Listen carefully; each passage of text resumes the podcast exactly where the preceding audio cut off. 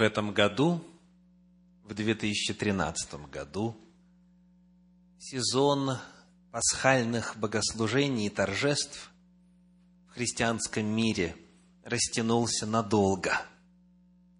Впервые в этом году собрались для празднования Пасхи согласно библейскому лунному календарю 14 Нисана, что пришлось на 25 марта, мессианские конгрегации, общины тех, кто подчеркивает иудейские корни христианской веры. В воскресенье 31 марта Пасху будут праздновать христиане католического вероисповедания. А православные в этом году заканчивают эту череду пасхальных торжеств 5 мая. И несмотря на разноголосицу касательно даты Пасхи, касательно способа проведения Пасхи и того, что, собственно, мы празднуем, смерть ли Христа или воскресение Иисуса Христа, для чего в Библии есть отдельный праздник, праздник первого снопа, который совершался 16-го Ниссана. Тем не менее, одна тема – и прозвучало уже 25 марта, и будет звучать 31 и далее 25 мая. Это тема воскресения Иисуса Христа из мертвых. И вот этой теме сегодня я хочу посвятить время проповеди. Воскресение Иисуса Христа. Значимость Христова воскресения. Так называется моя проповедь сегодня – значимость, significance, значимость Христова воскресения. Если вы христианин, для вас событие воскресения Иисуса Христа по традиции является краеугольным камнем веры. Оно многое, это событие определяет. Но, как часто бывает – знакомые понятия со временем становятся настолько затертыми, тусклыми, бледными, что уже мало кто в состоянии для самого себя задать вопрос, а что же это такое? Какова значимость воскресения Иисуса Христа? Что это действие в истории спасения нашей земли значило и значит сегодня, и будет значить в будущем. Сегодняшняя проповедь призвана осветить только лишь самые главные, и причем в ограниченном числе измерения значимости Христова воскресения. Итак, я приглашаю вас сегодня открыть Библию, Слово Божье, для того, чтобы найти там, в ней, три ответа на вопрос – о значимости воскресения Иисуса Христа. Во-первых, это первое послание апостола Павла Коринфянам, 15 глава, стихи с 20 по 23. 1 Коринфянам, 15 глава, стихи с 20 по 23. «Но Христос воскрес из мертвых, первенец из умерших, Ибо как смерть через человека, так через человека и воскресение мертвых. Как в Адаме все умирают, так во Христе все оживут, каждый в своем порядке. Первенец Христос, потом Христовы в пришествие Его значимость воскресения Иисуса Христа, во-первых, заключается в том, что это есть основание и гарант нашего воскресения.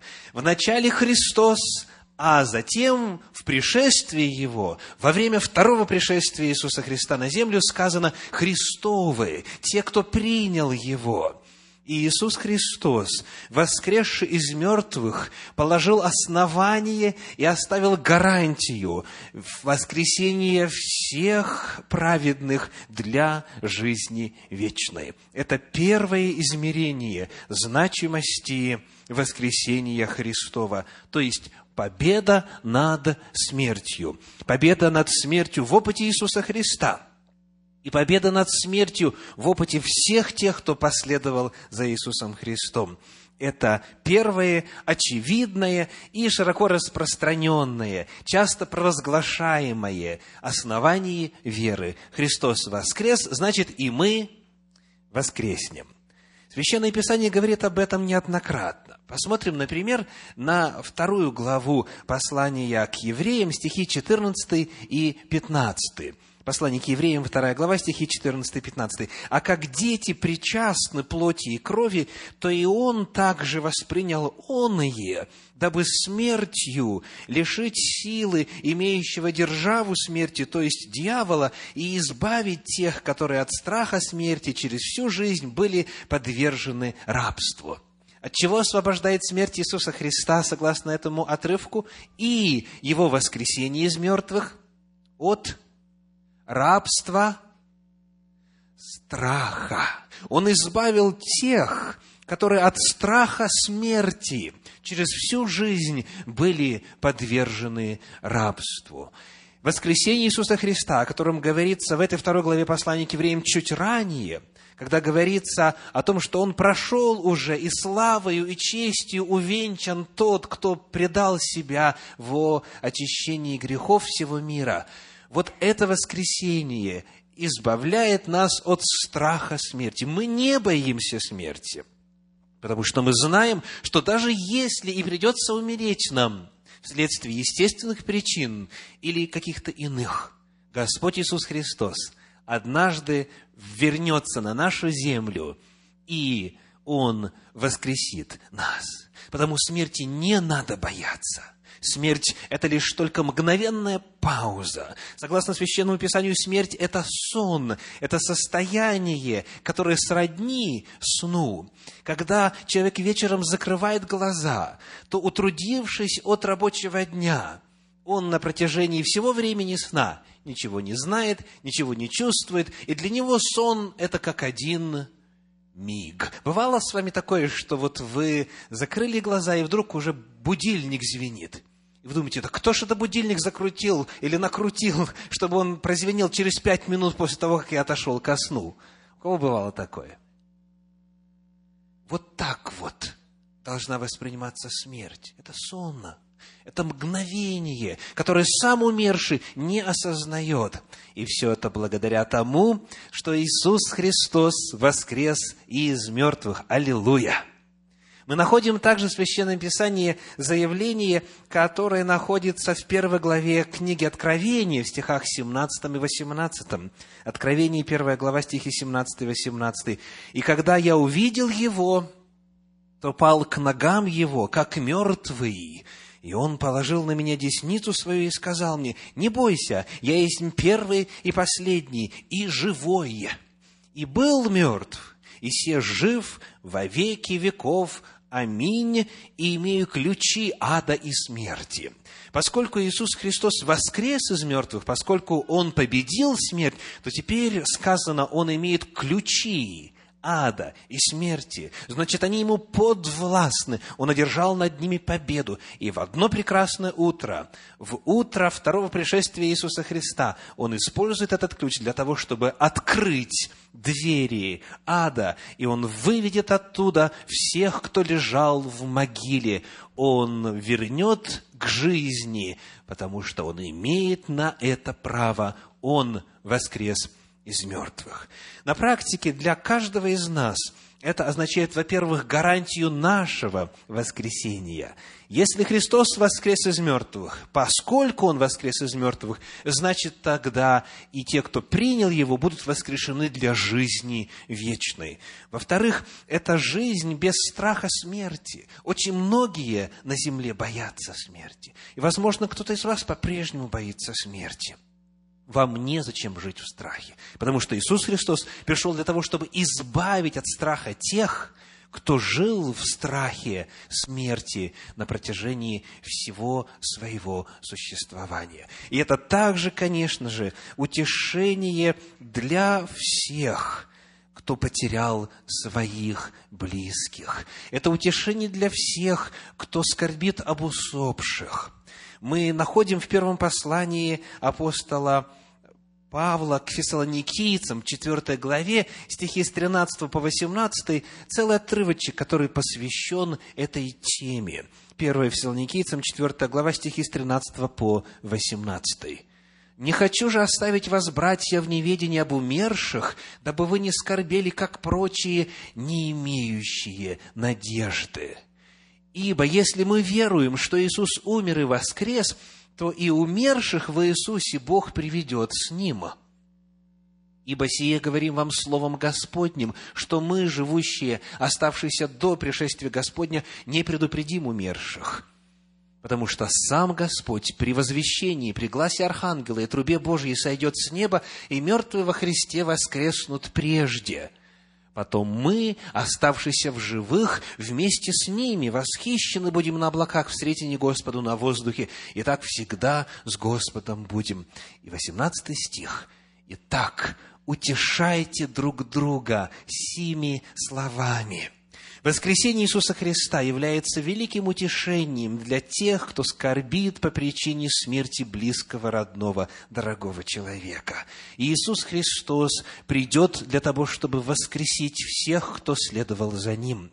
Настанет время, и нечестивые тоже воскреснут. И это тоже возможно благодаря тому, что Иисус Христос имеет ключ от ада и смерти к сожалению, нечестивых не ждет жизнь вечная. Но как бы то ни было, все воскреснут, потому тем, кто скорбит сегодня, Священное Писание говорит, у нас есть надежда.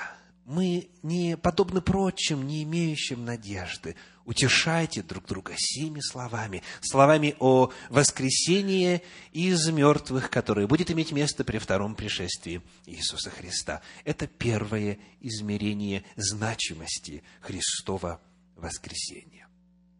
Второе. Приглашаю вас внимательно посмотреть на первое послание апостола Павла Коринфянам, 15 главу, 17 стих – 1 Коринфянам, 15 глава, 17 стих. Сказано так. «А если Христос не воскрес, то вера ваша тщетна, двоеточие, вы еще во грехах ваших». Вопрос. Почему? Почему? Если Христос не воскрес, то нет искупления грехов. Почему, если Христос не воскрес, то вы еще во грехах ваших? Разве спасает от грехов не смерть Агнца Божия? Разве не кровь Агнца, предназначенного от создания мира, является платой за грехи? Ведь принято считать, что Голговская жертва – это решение проблемы греха. Апостол Павел говорит, если бы Христос не воскрес, то это что бы означало? Что вы еще во грехах. То есть грех не искуплен, грех не оплачен, грех не изглажен. Потом поднимается вопрос, почему? Почему? Жертвы самой недостаточно – для того, чтобы освободить человека от греха. Вот что говорит Слово Божье. Послание к римлянам, 10 глава, вернее, 5 глава, 10 стих. Римлянам, 5 глава, 10 стих. «Ибо если, будучи врагами, мы примирились с Богом смертью Сына Его, смертью Сына Его, то тем более, примирившись, спасемся жизнью его. Так что спасает нас?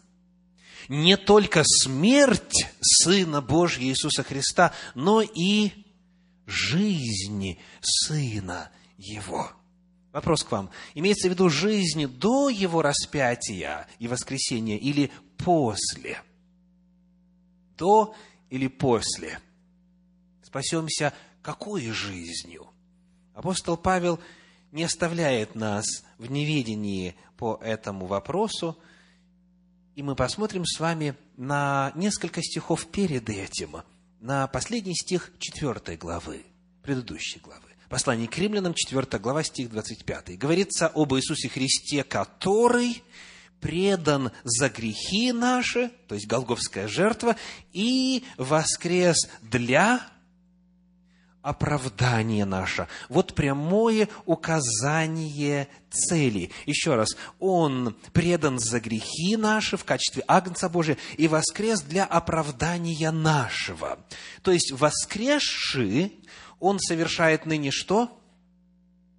Оправдание наше. Мы спасемся жизнью Сына Божия, потому что, вознесясь туда, к Отцу Небесному, в небесные просторы, Он начал там совершать служение по оправданию тех, кто принял Его.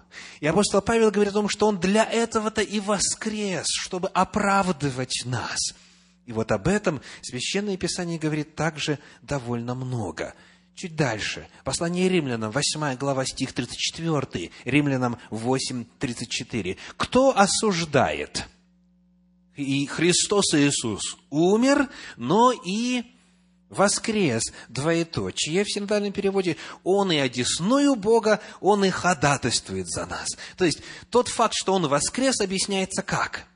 Он ныне жив, и он не просто жив, он одесную Бога, и он ходатайствует за нас. Он стал посредником за нас, и он воскрес для того, чтобы это делать. Мы спасаемся не только смертью Агнца Божьего, но и жизнью Его, потому что Он воскрес для оправдания нашего. Он ходатайствует за нас.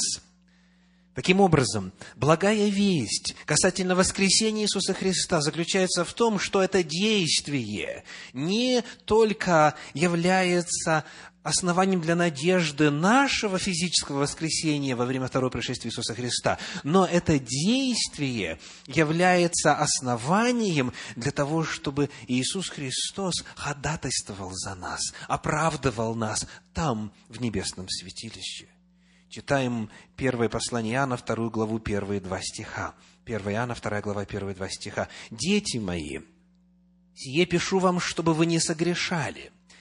А если бы кто согрешил, он пишет христианам, а если бы кто согрешил, то мы имеем ходатая пред Отцом, Иисуса Христа, праведника. Он есть умилостивление за грехи наши, и не только за наши, но и за грехи всего мира». То есть Иисус Христос воскрес для того, чтобы ходатайствовать за весь мир, быть умилостивлением за грехи наши. Вот что это означает на практике. Оказывается, искупление совершается не только смертью Агнца, необходим священник, который взял бы кровь агнца пролитую и покропил бы этой кровью на жертвенник и внес бы эту кровь во святилище. Без служения священника очищение от грехов и оправдание невозможно. Потому Иисус Христос был и агнцем, и воскрес для того, чтобы быть кем? Священником, быть первосвященником, быть священнодействователем.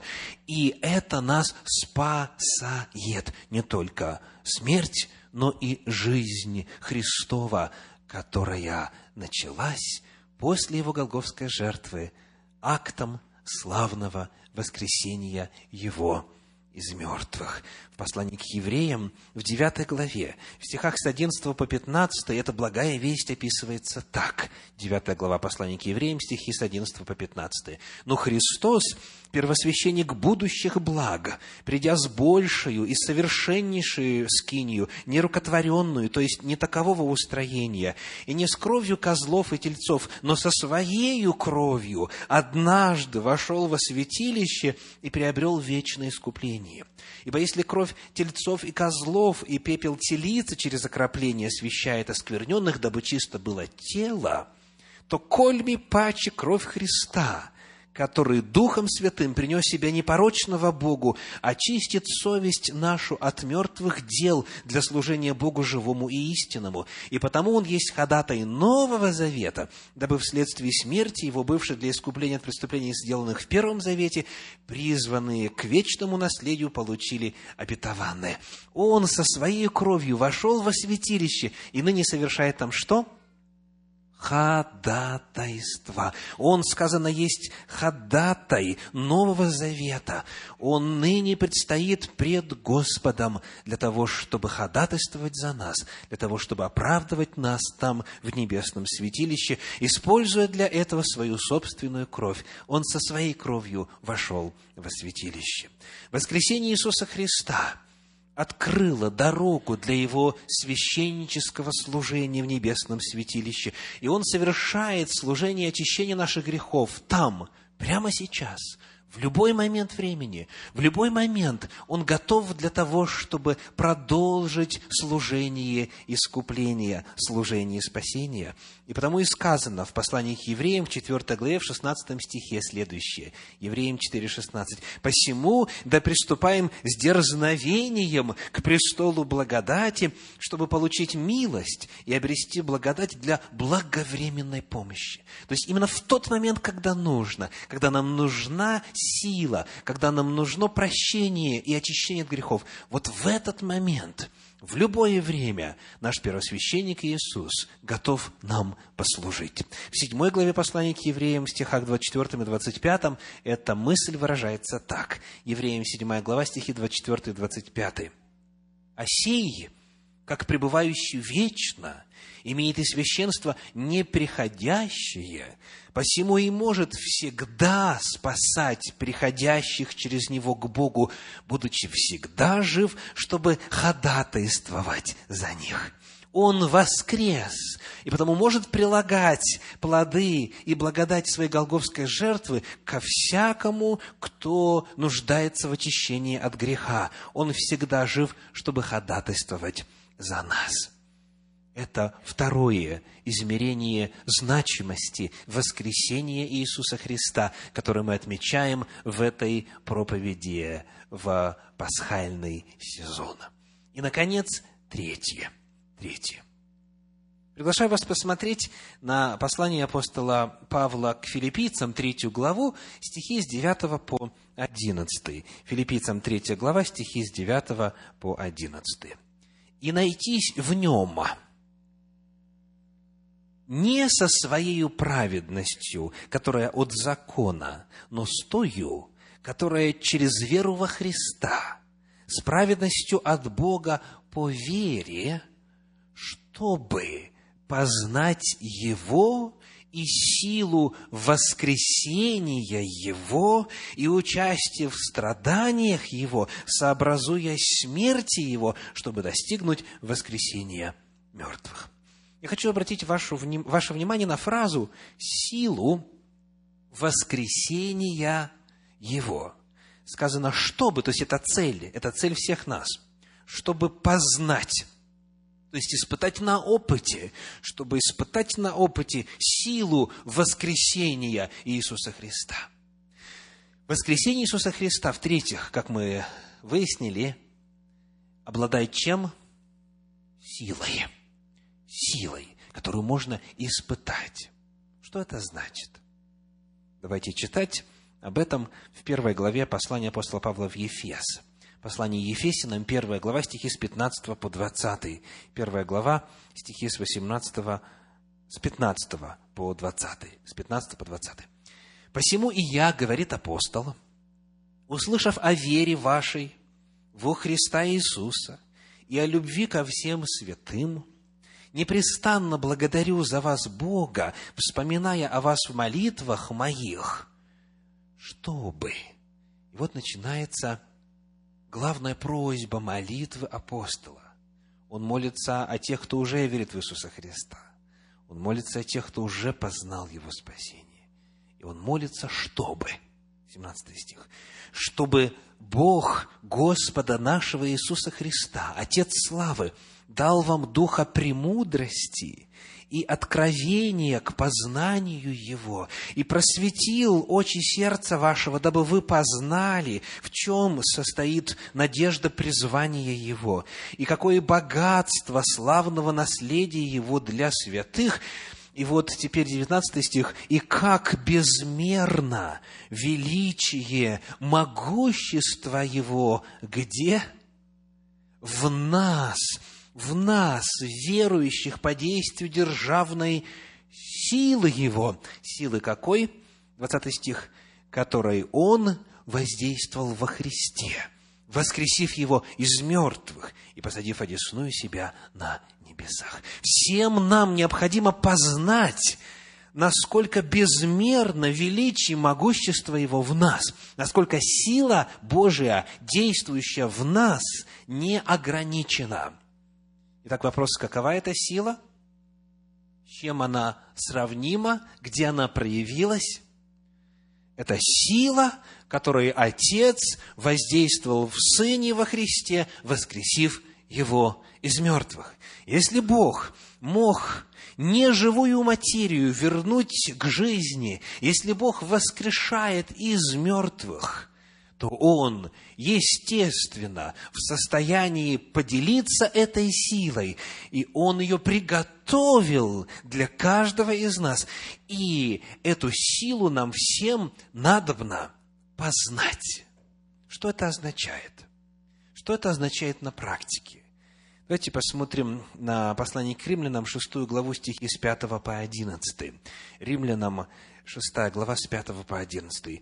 «Ибо если мы соединены с Ним подобием смерти Его, то должны быть соединены и подобием воскресения» зная то, что ветхий наш человек распят с ним, чтобы упразднено было тело греховное, дабы нам не быть уже рабами греху, ибо умерший освободился от греха. Если же мы умерли со Христом, то веруем, что и жить будем с Ним, зная, что Христос, воскреснув из мертвых, уже не умирает – смерть уже не имеет над ним власти, ибо что он умер, то умер однажды для греха, а что живет, то живет для Бога. И вот теперь вывод. Так и вы, так и вы почитайте себя мертвыми для греха, живыми же для Бога во Христе Иисусе, Господе нашим.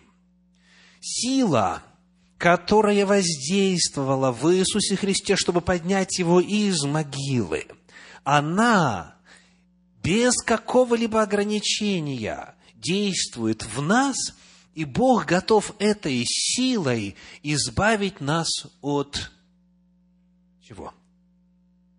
От греха в каком смысле? От греха в смысле вины? От греха в смысле природы греховной? От греха в смысле поступков греховных. О чем идет речь? Обращу ваше внимание на следующий стих, начало шестого стиха. Посмотрите. «Зная то, что ветхий наш человек распят с ним, чтобы упразднено было тело греховное». То есть, Речь идет о том, что греховные привычки, греховные наклонности, тяга к греху, похоти, страсти, всевозможные нечестивые помыслы, злой язык и так далее, и так далее. То есть все то, что и на уровне природы, и на уровне мыслей, и на уровне слов, и на уровне поступков является нарушением воли Божьей, вот все это там, на Голгофе, в лице Иисуса Христа было упразднено, говорит Священное Писание. И поскольку мы соединены, мы, верующие во Христа, заключившие завет с Ним, отождествлены и соединены с ними образом смерти Его, то сказано, мы точно так же должны быть соединены и образом чего? Воскресения. То есть Он умер для греха, и мы умерли для греха. Он воскрес для новой жизни, безгрешной жизни. И мы с вами имеем тот же самый ресурс, Мы с вами имеем доступ к той же самой силе, которая действует в нас, верующих. И это сила для полной победы над всяким грехом. Благая весть заключается в том, что сила воскресения Христа – это не только сила поднятия мертвого тела из могилы, это не только сила для очищения нас от грехов в небесном святилище, но это и сила для святой, праведной, богоугодной жизни уже теперь. И если бы человек со всей серьезностью и с полной верой воспринял эту силу, он сегодня был бы победителем, точно так же, как был победителем Иисус Христос. Иисус Христос своим воскресением доказал и продемонстрировал, что возможна жизнь без греха, что тело греховное упразднено, и потому, как пишет апостол Павел, «И вы почитайте себя мертвыми для греха», 11 стих, «живыми же для Бога во Христе Иисусе Господе нашим». В послании к римлянам в 8 главе, в стихах с 9 по 13, это выражено так.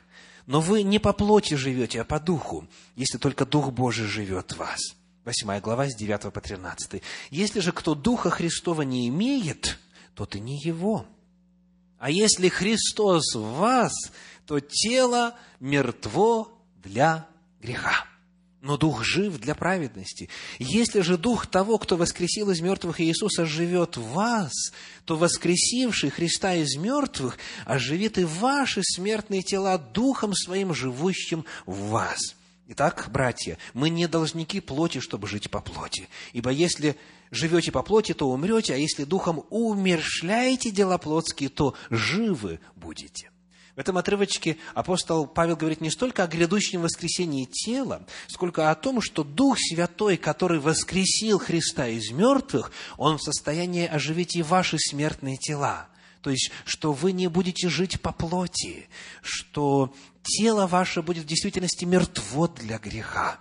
Вот третье измерение значимости воскресения Иисуса. В этом воскресении продемонстрирована сила для преобразования жизни. Сила воскресения Христа – это сила для святой, праведной, богоугодной жизни. Эта сила доступна каждому из нас для победы над любым грехом, похотью, страстью, беззаконием и всякой нечистотой. Это заложено в воскресении Иисуса Христа из мертвых. Итак, сегодня, изучая тему измерения Христова воскресения, значимость Христова воскресения, мы открыли для себя три ясных, жизнеутверждающих, благих вестей из Слова Божия. Значимость Христова воскресения, во-первых, заключается в следующем. Воскресение Христа – это гарантия нашего воскресения. Это основа для жизни без страха смерти и утешения скорбящим по причине смерти близких. Воскресение Христа, во-вторых, это ходатайственное служение для прощения наших грехов. Это снятие груза вины. Нам незачем плакать о грехах, совершенных ранее, если мы приносим их к Иисусу Христу, исповедуемся в них. И тогда на этом основании Он, будучи верен и истинен, Он, будучи жив, ходатайством своим полностью этот грех изглаживает и уничтожает. Воскресение Христа – это ходатайственное служение Его ради нас. И в-третьих, воскресение Христа – это сила для победы над любым грехом. Конечно же, есть еще много чудных измерений этого славного исторического события.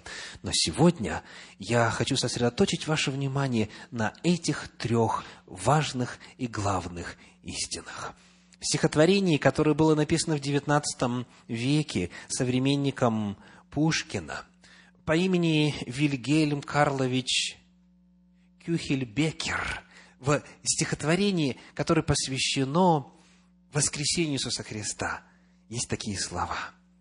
«Душе моя, ликуй и пои, наследница небес! Христос воскрес, Спаситель твой, воистину воскрес.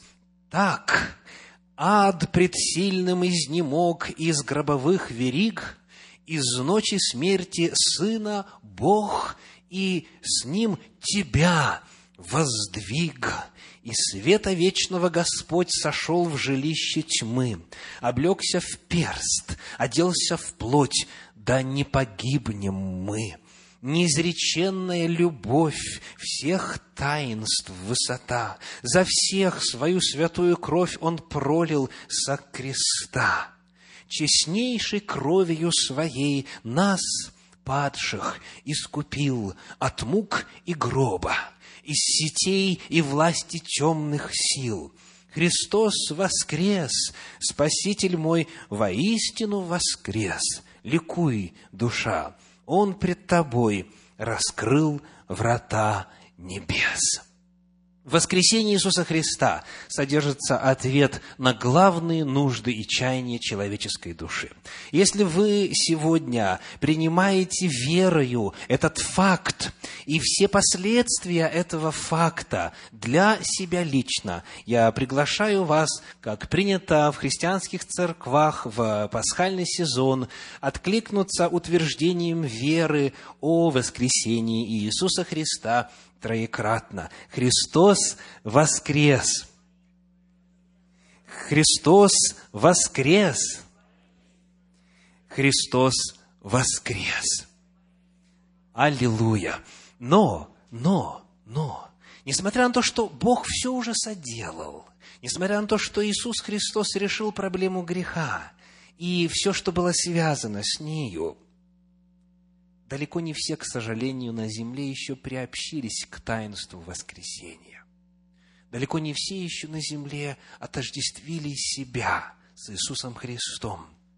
Далеко еще не все сделали своим акт смерти и воскресения нашего Господа. И потому сегодня я обращаюсь к тем, кто еще не в завете со Христом, кто еще не заключил с Ним завет пописанному – полным погружением в воду в сознательном возрасте. И обращаюсь к вам со словами Священного Писания, которые записаны в послании к римлянам в шестой главе, в стихах с первого по четвертый. Римлянам шестая глава, стихи с первого по четвертый. «Что же скажем? Оставаться ли нам в грехе, чтобы умножилась благодать? Никак. Мы умерли для греха. Как же нам жить в нем? Неужели не знаете, что все мы, крестившиеся во Христа Иисуса, в смерть Его крестились? Итак, мы погреблись с Ним крещением в смерть, дабы как Христос воскрес из мертвых славой Отца, так и нам ходить в обновленной жизни». Только лишь тот, кто принял Иисуса своим Спасителем, и кто прошел, подобно ему, опыт смерти и воскресения, только лишь тот может приложить к себе все измерения значимости Христова воскресения. Необходимо призывать Священное Писание сделать намного более легкое дело – уверовав в Голговскую жертву, познав истину Божию, услышав благовествование спасения – об этом заявить, исповедать свою веру, и, во-вторых, погрузиться в воды, войти в купель для омытия грехов, и таким образом войти в реальность смерти и воскресения Иисуса Христа. Сказано, мы погребли с Ним крещением в смерть, дабы как Христос воскрес из мертвых славой Отца, так и нам ходить в обновленной жизни. Вот это путь, который предлагает Господь. Это путь к жизни. Об этом в первом послании апостола Петра, в третьей главе, в стихах 21 и 22 написано так. 1 Петра, 3 глава, стихи 21 и 22. «Так и нас ныне, подобное сему образу, образу Ноева потопа, нас ныне крещение не плотской нечистоты омытия, но обещание Богу доброй совести, что делает? Спасает. Чем? воскресением Иисуса Христа. Давайте еще раз. Что делает крещение? Спасает воскресением Иисуса Христа, который, вошед на небо, пребывает одесную Бога, и которому поклонились ангелы и власти и силы. Крещены ли вы? Полным погружением в воду в сознательном возрасте, для того, чтобы войти в завет с Иисусом Христом, для того, чтобы в действительности обрести победу над смертью, для того, чтобы умереть и воскреснуть для новой жизни. Сегодня в Центре Духовного Просвещения в 3.30 дня состоится очередное служение крещения. Если вы знаете, что этот призыв относится к вам, не откладывайте это эпохальное, важнейшее для вас событие. Если вы еще не крещены, нет нужды и смысла ждать. Объединитесь со Христом, соединитесь со смертью Его, дабы достичь воскресения мертвых. Аминь.